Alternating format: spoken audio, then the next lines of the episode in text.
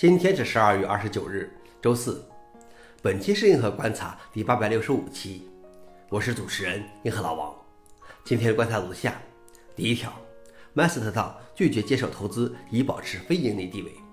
Mastodon 开发者 Ogun Rochko 说，随着产品的快速增长，他已经收到来自五个以上美国投资者投资数十万美元以支持该产品的提议。但他说，该平台的非盈利地位是不可触动的。并补充说，Mastodon 的独立性和其在服务器上选择的审核方式是其吸引力的一部分。Mastodon 将继续依靠捐款来运作。吉考是 Mastodon 唯一股东，他去年每月向自己支付了两千四百欧元。消息来源：阿斯泰克尼考。老王点评：希望 Mastodon 能保持独立、非盈利的地位。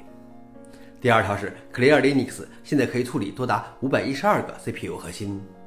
Clear Linux 内核的可处理的 CPU 核心数在几年前被设定为三百二十个，但在 AMD 骁龙真的加 CPU 的情况下，现在每个插槽可以有多达九十六个核心，一百九十二个线程，或者两个插槽系统总共有三百八十四个线程和逻辑核心。这个疏忽现在已经被修复了，Clear Linux 内核将该值设置为五百一十二，但仍然低于一些 Linux 发行版内核构建时的八千一百九十二个最高极限。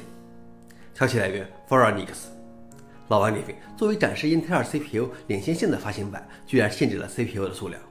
最后一条是，二零二二年 VR 头盔销量缩水。根据一份数据，二零二二年全球 VR 头盔以及 AR 设备的出货量同比下降超过百分之十二，为九百六十万台。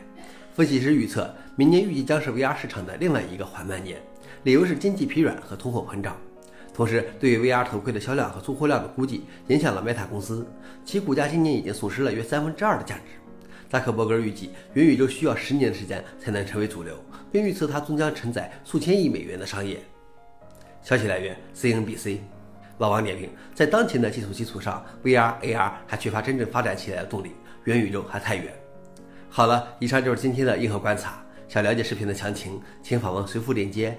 谢谢大家，我们明天见。